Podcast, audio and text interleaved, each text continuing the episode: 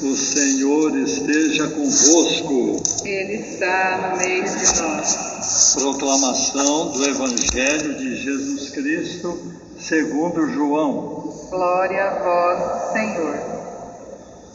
Surgiu um homem enviado por Deus. Seu nome era João. Ele veio como testemunha para dar testemunho da luz, para que todos chegassem à fé por meio dele. Ele não era luz, mas veio para dar testemunho da luz. Este foi o testemunho de João, quando os judeus enviaram de Jerusalém sacerdotes e levitas para perguntar: Quem és tu? João confessou e não negou. Confessou: Eu não sou o Messias. Eles perguntaram: Quem és então? És tu Elias? João respondeu: Não sou. Eles perguntaram: És o profeta? Ele respondeu: Não. Perguntaram então: Quem és, afinal? Temos que levar uma resposta para aqueles que nos enviaram. O que dizes de ti mesmo? João declarou: Eu sou a voz que grita no deserto aplanai o caminho do Senhor, conforme disse o profeta Isaías. Ora, os que tinham sido enviados pertenciam aos fariseus e perguntaram: Por que então andas batizando, se não és o Messias, nem Elias, nem o profeta? João respondeu: Eu batizo com água, mas no meio de vós está aquele que vós não conheceis e que vem depois de mim. Eu não mereço desamarrar a correia de suas sandálias. Isso aconteceu em Betânia, além do Jordão, onde João estava batizando. Palavra da salvação. Glória a vós, Senhor. Durante este tempo de preparação para o Natal, estamos meditando sobre a vigilância, a vigilância cristã. No primeiro domingo do Advento, domingo retrasado, nós aprofundamos o assunto do tipo de vigilância. A vigilância cristã não é neurose, ficar atento a tudo que está acontecendo, porque senão eu vou para o inferno. Não é isso. E nem é também displicência, falta de responsabilidade. Ah, Deus é dono da casa, eu sou porteiro, mas eu vou ficar dormindo porque a casa é dele? Não. Também a responsabilidade de vigiar. E isso no domingo retrasado. Domingo passado eu disse que evangelho significa boa notícia e que a boa notícia está dividida na sua ação de duas maneiras: pela palavra e pela ação. A palavra nós estudamos então domingo passado. Cuidado com o uso da palavra tanto na internet como na linguagem coloquial, quando nós conversamos com as pessoas, como na linguagem escrita, como nas mensagens mandadas. Cuidado, você precisa mandar uma boa notícia. O Evangelho significa boa notícia. No final do domingo passado, eu dei o exemplo para acabar de explicar esta relação da vigilância com o Evangelho, que diante de Deus nós somos como uma criança que levou um tombo, vamos usar a linguagem antiga, né? Ralou o joelho e o pai chega perto e diz: Meu filho, você consegue se levantar? Força! E depois dá o braço só para o filho se apoiar. É assim que Deus faz conosco. No domingo passado nós vimos esse assunto. Vamos, meu filho, a palavra. Vamos, levanta. Hoje nós vamos estudar um pouquinho a ação de Deus em nós, como Ele dá o braço, ou como nós podemos colaborar com Ele no crescimento do Evangelho e da boa notícia. Eu vou explicar com duas coisas bem práticas. Por favor, peguem o folheto e vamos ler só os dois primeiros versículos da segunda leitura. Duas coisas que São Paulo pede para nós fazermos. É a carta aos Tessalonicenses e São Paulo diz: Irmãos, o que ele diz em seguida? E depois, estais sempre alegre, rezai sem cessar. Então vamos na prática agora. Quando Deus dá o braço, a gente se apoia. Qual é o apoio que nós temos para nos levantarmos com a vigilância cristã? Vamos começar pelo rezar.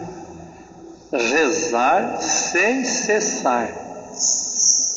Muitas pessoas não entendem como é possível rezar, vamos falar assim, direto você está trabalhando, você está cuidando do seu filho, ou você está estudando, você que é jovem, está lá para ter uma prova. Como você pode fazer as duas coisas ao mesmo tempo? E de noite, quando você está dormindo, rezar sem cessar quer dizer não parar nunca. Então eu vou dar um exemplo que vai poder ajudar. Para rezar sem cessar, nós devemos ser mais ou menos, eu já vi em várias oficinas, como um mecânico que está cuidando de um carro com o radinho ligado. Ele consegue trabalhar escutando a música. Mais ou menos isso.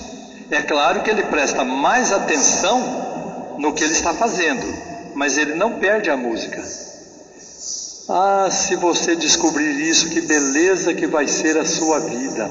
Rezar sem cessar. Faz tudo o que você deve fazer, mas tente ouvir a música de Deus. Deus está falando, você está falando com Ele. Rezar sem cessar. Com o tempo você vai ficando tão bem treinado que é capaz de conversar com uma pessoa conversando com Deus. Vamos supor, você encontra uma pessoa que para você é muito chata. Você pode conversar com ela, fala, meu Deus, ajuda aqui a, suportar aqui, o negócio é bravo, viu? Tá. Então, como vai? Tudo bem? Tá, tá. Você conversa com a pessoa e vai rezando, vai puxando a força de Deus. O jovem está estudando, está lendo, fala, nossa, mas como isso é difícil, meu Deus. Olha, eu não consigo entender, eu não gosto de matemática, eu tenho que estudar matemática. Mas o senhor também morreu pregado na cruz, por que, que eu não posso estudar matemática? Então vai dando um jeito.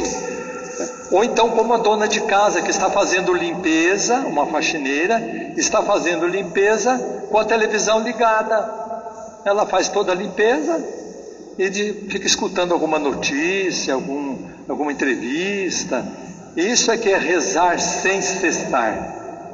E dormindo, você pode fazer isso antes de começar a dormir, colocar nas mãos de Deus. Falar, meu Deus, eu quero sonhar, eu quero pensar a noite toda no Senhor.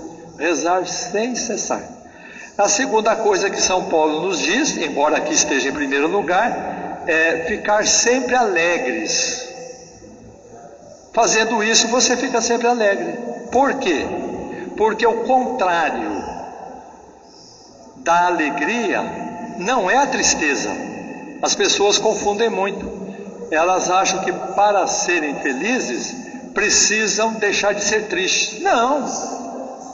O contrário da alegria é o abatimento. Quando a pessoa fica abatida, a tristeza entra tão profundamente que já não é tristeza mais, é falta de vontade, é falta de ânimo. Então nós não podemos deixar a tristeza chegar a uma profundidade que vire desânimo, abatimento. Quando eu vou, às vezes, é, encomendar um corpo, né? E a pessoa ligada ao falecido está chorando muito e assim abatida, eu dou esse exemplo que eu vou passar para vocês. É como se o momento da tristeza fosse uma grande tempestade. O abatimento é você achar que a tempestade não vai parar nunca mais. Vai ficar esse trovão e relâmpago para todo lado. A tristeza cristã é você saber que para cima da nuvem e para cima dos raios está o sol. O sol está lá. Agora eu não estou vendo o sol, está tudo escuro, mas ele volta, ele volta. Estais sempre alegres, até na tristeza. Você pode, na tristeza, estar muito contente, muito feliz. Por que eu estou dizendo essas duas coisas? Porque depois São Paulo nos diz assim: tudo aquilo que vocês são, espírito, alma, corpo, seja conservado sem mancha para a vinda de Jesus Cristo. É essa vigilância. Jesus Cristo vai vir um dia em sua vida, ou quando você morrer, ou ele pode aparecer de repente nas nuvens dos céus, é, mas procure estar sem mancha, e para estar sem mancha, você deve orar sem cessar e ficar sempre feliz, sempre alegre, até na tristeza. Louvado seja nosso Senhor Jesus Cristo. Há uma passagem do Evangelho em que Nosso Senhor parece dizer o contrário do que São Paulo diz. São Paulo diz: rezem sem cessar. Jesus diz: quando vocês rezarem, não multipliquem as palavras, pois o Pai do céu sabe daquilo que vocês precisam mesmo antes de vocês pedirem. Então, as duas maneiras de dizer não são contrárias.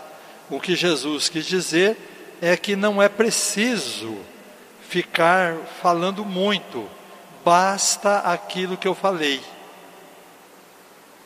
Trabalhando, ouvindo uma música, estando sempre perto de Deus.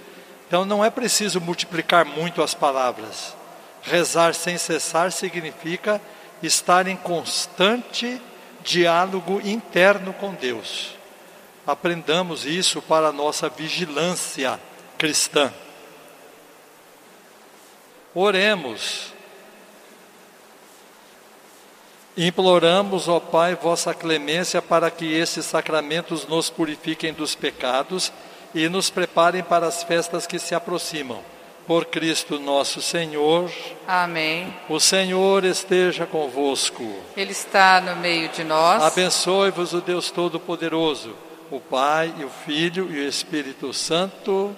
Amém. Ide em paz e o Senhor vos acompanhe. Graças a Deus.